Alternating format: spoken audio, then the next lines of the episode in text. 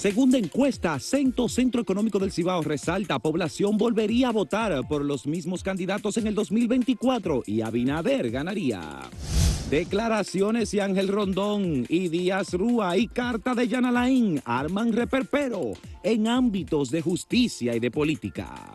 Regidor de la Fuerza Nacional Progresista justifica políticos cobren dinero a cambio de favores. Suspenden pruebas nacionales y se extiende el toque de queda.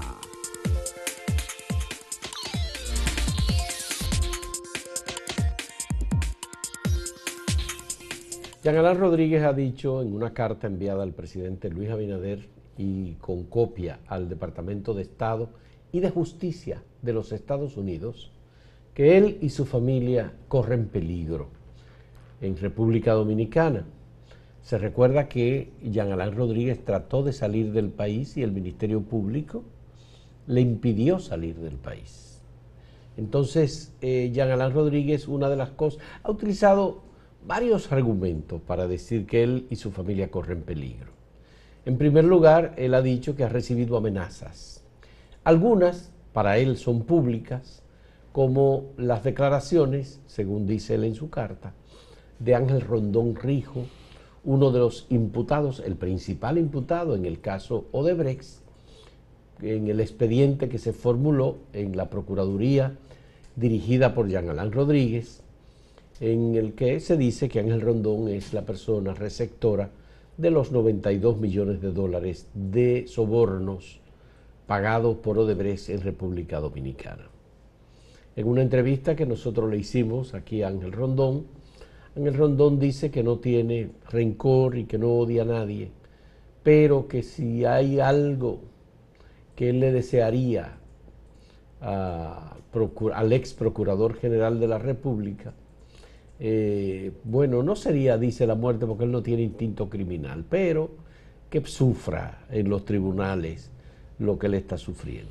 Bueno, esa carta de Jean Alain, hay que decir varias cosas. Una de ellas es que él debió proceder, siendo él un ex procurador, por los canales normales. Él debió enviar esa carta al Ministerio Público y advertir que él está en peligro. ¿Por qué ir por encima, irse al presidente? Eso a mí no me parece. ¿Tuviste la respuesta de Ángel Rondón a eso? Sí, sí, pero eso primero, quería decir otra cosa. Lo otro es por qué alertar al Departamento de Estado. No estamos en Puerto Rico, que yo sepa, ¿no? Ni en, ni en, ni en eh, Hawái. Estamos en República Dominicana. Yo pensé en dado caso, si él quería cierto apoyo internacional, que le iba a enviar al gobierno francés, porque tiene muy buenos vínculos, tenía unos franceses ahí que lo protegían, eh, no al gobierno de Estados Unidos. Y lo otro es eh, que él debe recordar, porque que, las acciones que, usted acomete en su vida tienen resultados. Él atropelló a mucha gente. Y, comenzando por la propia Miriam Germán, pero ella no ha sido una persona retorcida, rencorosa y no le ha cobrado eso. Mm. Entonces, los demás lo que han dicho es, bueno, que él es cobarde, que es mentiroso, hasta enano le llamó Andrés Bautista. Eh, eh, entonces, yo no sé realmente si tiene fundamento ese miedo y esa alerta, pero me parece una cosa sin sentido que le envíe esa carta al presidente y que le envíe al Departamento de Estado. Mira, Jean Alain Rodríguez eh, tuvo la oportunidad de hacer un proceso de los sobornos de Odebrecht confesados por Odebrecht, que fuese lo más amplio posible y lo más abarcador. Pero no fue así. Eh, el propio Jean Alain Rodríguez intentó hacer una negociación con Ángel Rondón para obtener las pruebas que ofreció Odebrecht y que no la entregó. Esas pruebas no las ofreció. Por otro lado, Alain Rodríguez pudo haber hecho los interrogatorios a los que hicieron las confesiones premiadas, esas que se, delaciones premiadas, que se hicieron en Brasil, se utilizaron parcialmente en República Dominicana en el expediente, pero que finalmente el tribunal de, colegiado de primera instancia las rechazó, las delaciones premiadas. Eh, Francisco Ortega Polanco autorizó a Jean Alain Rodríguez a ir a Brasil a buscar las pruebas y no las fue a buscar. Seguro no le agradeció eso al magistrado Ortega. entonces, eh, realmente había interés, intención de hacer un expediente equilibrado, de hacer un expediente honesto, de hacer un expediente eh, que encontrara a los reales receptores de los sobornos. Parece que no. Y eso obviamente está saliendo ahora en eh, las versiones que hay sobre las actuaciones de Jean Alain Rodríguez. Porque uno de los que habla, el que podría agredirlo en su contra o que lo habría dicho, es Víctor Díaz Rúa, que fue ministro de Obras Públicas en un gobierno del Partido de la Liberación Dominicana, que era el secretario de Finanzas del Partido de la Liberación Dominicana. Otro de los que acusa a Jean Alain Rodríguez es Tommy Galán, que fue senador del PLD también. De hecho, Tommy le puso el ingrediente político diciéndole que él lo que quería era... Hacer un proyecto eh, presidencial. Una base para intentar una candidatura presidencial. Entonces, aquí lo que hemos visto es que tanto, por, por, ejemplo, eh, Ángel Rondón, Ángel Rondón relata la manera en que Jean Alain Rodríguez le pidió que firmara una confesión. Y dice, bueno, tú le estaba diciendo, incluye ahí a Luis Abinader. Pero Luis Abinader no tiene nada que ver con esto. Rondón lo relató, lo dijo muy claramente. claro, es la, versión de Rondón. Es la versión de Rondón. Cada cual tiene su versión de lo Sí, por supuesto. Pero igual pasó con Tommy Galán. A Tommy Galán lo invitaron a una conversación que duró 11 horas.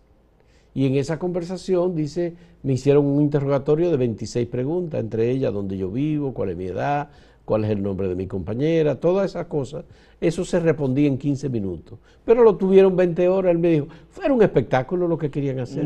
bueno, eso es... Me invitaron a comer tres horas y yo no quiero comida. Se considera en los ámbitos de las investigaciones una especie de tortura de ablandamiento, que te dejan desesperado muchísimo tiempo. A veces tú con hambre, el otro se come una comida suculenta delante de ti para desesperarte. Eso es una técnica de tortura. Ya. Entonces, bueno, pues nada, eso lo que hemos visto cuando hemos entrevistado a alguna de estas personas. Por cierto, hoy vamos a tener la entrevista con Andrés Bautista García a propósito de las imputaciones que se le hicieron por parte de la Procuraduría dirigida por Jean Alain Rodríguez como presidente del Partido Revolucionario Moderno.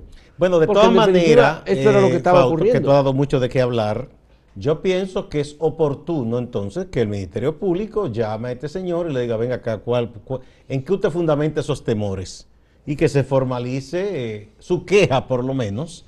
Decir, vamos a ver que usted tiene... ¿Tú crees que la puede dar por recibida el Ministerio Público si es al presidente que le enviaron la carta? No, no, pero yo digo que lo debe llamar, tomar el asunto eh, ellos de manera... Eh, pero es que hay otros temas que el Ministerio Público no, tiene. No, pero independientemente de eso, sea quien fuera, hay que garantizarle como él tiene miedo, hay que despejar ese miedo. Llamarlo y decirle, ven acá, eh, nosotros no estamos en Washington ni, ni en Palacio, el presidente ha dicho que esto es independiente. Aquí es que usted tiene que quejarse y decir qué es lo que le pasa. a mí me llamó la atención la respuesta que le dio Ángel Rondón, que dijo, venga acá, usted le está mandando esa carta a Luis Abinader, el mismo hombre que usted me dijo que imputara. No, y además que, eh, que no se dijo cuando juramentó a Miriam y juramentó a Jenny Berenice, de ahora en adelante el jefe de ustedes es la constitución, el jefe es la ley, o sea, no, no tiene sentido. O es que él está confundido y piensa que está en los tiempos que él estaba. Bueno, el avispero que todavía no conocemos las, las próximas acciones que podrían venir o respuestas que podrían venir sobre esta carta de Yagalán. Yo creo, yo quiero que lo llamen a tomarse un café también. Que lo entrevisten, así era que decía, entrevistar a la gente. Que lo entrevisten en el Ministerio Público. Allá Alain. Para que él diga cuál es su miedo. Bueno. Recordemos que, por supuesto, aquí hay todavía muchos temas y que el caso de Brex 1 todavía está en los tribunales. Y la entrevista está ahí para que la vean y en la propia palabra Rondón, qué fue lo que dijo también. Y vean también lo que dijo eh, Tommy, Galán, que también es importante. Vamos a verle el tema que le pusimos hoy para que ustedes traten de opinar. La pregunta que tenemos para ustedes. El canciller de República Dominicana criticó la represión a opositores en Nicaragua. ¿Qué piensa usted? ¿Es correcto lo dicho por Roberto Álvarez? No, no es correcto o me da igual. ¿Cómo piensan sobre este tema?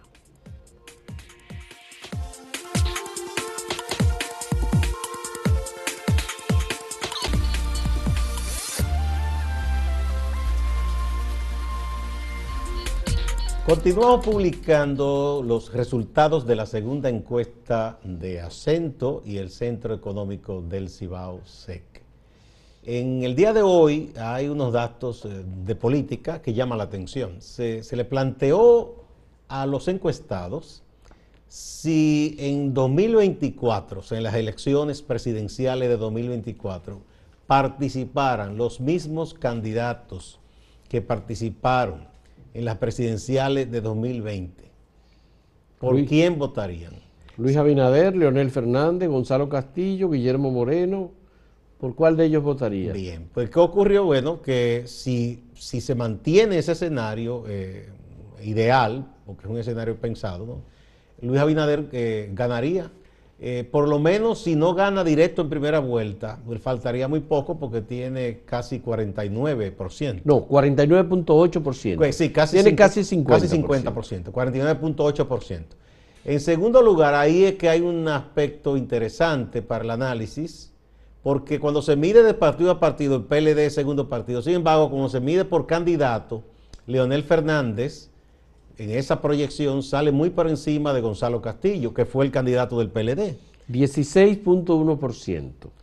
Y Gonzalo, 7.6%. 7.6%. El otro candidato que aparece eh, y que la gente recuerda es Guillermo Moreno, aunque con un porcentaje muy bajo. 2.2. 2.2. Entonces, eh, consistente con el otro hallazgo sobre los partidos, hay un porcentaje amplio de personas que dice que no votaría por ninguno o que no sabe. Un porcentaje eh, de más de 24%. Bueno, eh, tuviste también que cuando esto sea, cuando la pregunta se hace a los que se declaran del PRM. Ah, no, no, no, eso, eso es de un solo lado. Eso es de un solo lado. eso te indica que el, el, PRM o los que se dicen PRMistas o los simpatizantes del PRM mantienen esa cohesión. Sí, Luis tiene un 78.4%. Obviamente, eso es, eh, que, ahí no habría discusión. Y Leonel un 6.3% y Guillermo Moreno un 1.4%. Gonzalo Castillo 1.2%. Quizá algunos de los que dijeron que eran PRMistas fueron de la gente que en la coalición votó por el PRM y quizá ahora no lo hagan. Así es. Es interesante eh, ese hallazgo, sobre todo por esa parte de que Leonel Fernández eh, está por encima de Gonzalo Castillo y que eh, más de 24% de personas o no tiene partido todavía, está indecisa o dice que no votaría por ninguno de los que ya fueron candidatos en 2020. Ahí hay material para el trabajo de los políticos y una materia prima eh, sabrosa para el análisis también. Mira Gustavo, aquí lo importante es que el doctor Leonel Fernández aparece eh, como segundo en intención de votos con un porcentaje. En el escenario, ideal de que vuelvan, a, ser los mismos candidatos. Quizá hay otros. Eh, sabemos que Danilo Medina no puede ser candidato porque no hay modificación. A menos que se modifique la constitución, la constitución de la República. Lo que se ve muy, claramente. Muy, difícil. Ya. Entonces, en este escenario habría que ver si el Partido de la Liberación Dominicana podría tender, digamos, a un candidato distinto a Gonzalo Castillo, que ya se vio que fue un candidato con, eh, serias limitaciones y debilidades. ¿Preferirían los PLDistas a Leonel Fernández y no a Gonzalo Castillo? Tendría que darse una negociación eh, para esa reconciliación coyuntural, podría ser, porque puede mantener su partido y que pacten.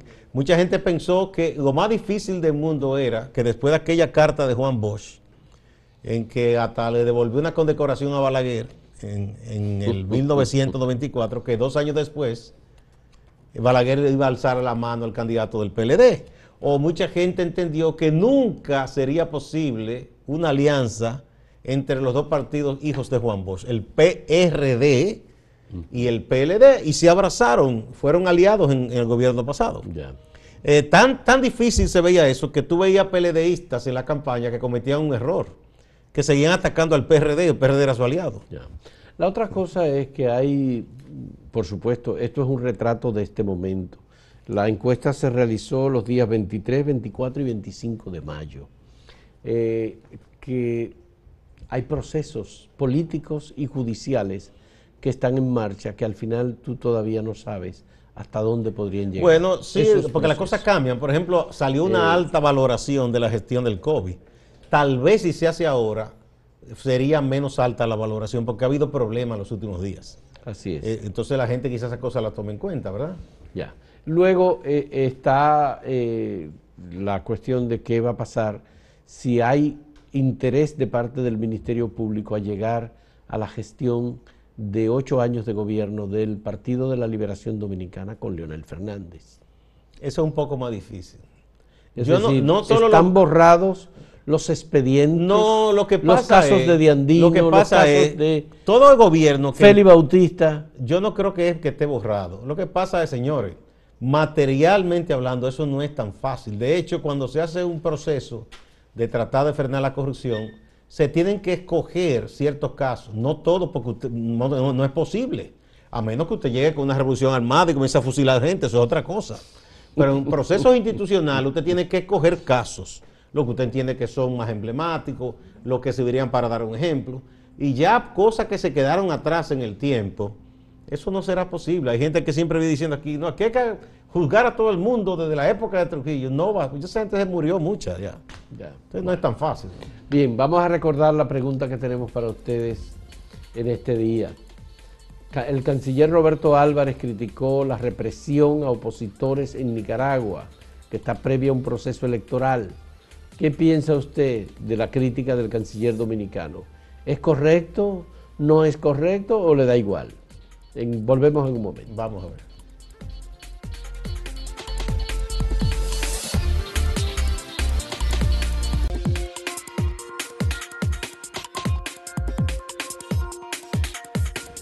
Veamos algunos de los resultados a la pregunta que hicimos sobre la situación de Nicaragua y las críticas del canciller dominicano Roberto Álvarez. Eh, aquí en el portal, lo recogido en, el, en acento, el 63.41% dice que es correcto lo que dijo críticamente sobre la represión contra los opositores, el canciller. El 31.71% dice que no es correcto y le da igual al 4.88%. 85. Vamos a ver en Twitter, eh, la gente dijo que es correcto en un 56.6%, que no es correcto 29% y que le da igual 14.4%. Eh, veamos en YouTube entonces, que es donde aquí hay 4.000 votos. Es correcto en el 61%, dice, que la crítica de Roberto Álvarez es correcta. El 22% dice que no es correcta y el 18% dice que le da igual. Aquí tenemos una opinión de Peter Pérez. ¿Recuerdan cómo nos sentimos los dominicanos cuando el presidente de San Vicente y las Granadinas criticó el tratamiento que el gobierno de República Dominicana le daba a los descendientes de haitianos nacidos en el país? Luego de la sentencia 169, no, no, la sentencia no es 169, era 168. 138, 13, ¿no? Es una- este está confundiendo una ley.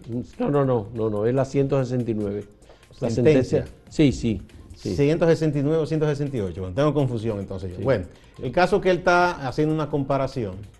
Bueno, eh, dice que, que está en contra, obviamente, por lo que él dice. ¿no?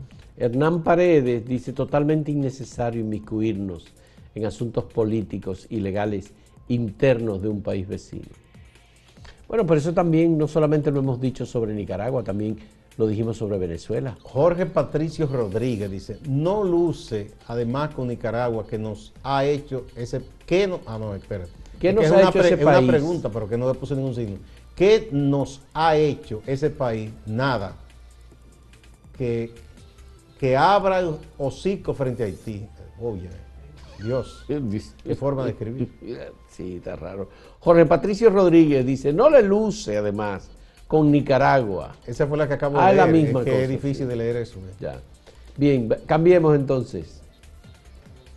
Veamos Livio Montilla, Nicaragua, que resuelva su conflicto entre ellos.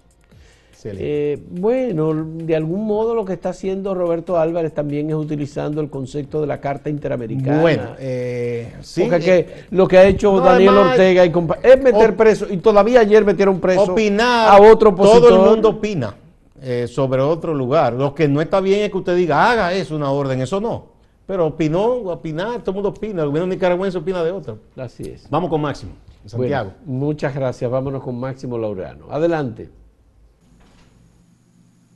Gracias, saludos. Kelvin Francisco Núñez Morel, el payaso Kanki, fue condenado a 12 años de prisión. Jueces del primer tribunal colegiado de este distrito judicial de Santiago de los Caballeros encontraron culpable a Kanki tras la acusación de violación sexual a varios adolescentes que pertenecieron al elenco de su programa Kanki Manía, que se difundía hace unos años por Teleuniverso Canal 29. Las ponderaciones hechas por el alcalde de Santiago, Abel Martínez, acerca de que no se puede desarmar a la población, encontraron mucho eco en las redes sociales. Muchas opiniones en contra del funcionario. En las redes sociales les recuerdan algunas situaciones que tiene la gestión de Abel Martínez que tienen que ver justamente con armas de fuego incluido un operativo donde el Ministerio Público estableció que se encontraron siete armas sin sustento legal en una casa política de Abel Martínez. El empresario de Santiago, presidente de la Corporación Zona Franca de Santiago, Miguel Lama, habla de las medidas tomadas por el gobierno para contrarrestar el avance del coronavirus y llama a la población a vacunarse. El gobierno ha mostrado un buen desempeño en el manejo de la crisis sanitaria. El posicionamiento del país eh, es, bueno con respecto a lo que está ocurriendo a nivel mundial y hay que darle el, el apoyo a las diferentes medidas que el gobierno toma, aunque no sean de la satisfacción de uno. A propósito de coronavirus, en Moca se inició un operativo de vacunación y de pruebas PCR en la cárcel preventiva a raíz de la denuncia que hizo el activista social Juanchi Comprés. Otro caso de feminicidio que ha estremecido a Santiago. Un hombre mató a su pareja y se disparó perdiendo la vida. Se trata de José María Melina Acosta. Le quitó la vida a Giovanni Núñez Melo. Distante, pero pendiente, actualidad y objetividad desde Santiago. Siga con la programación de Acento TV.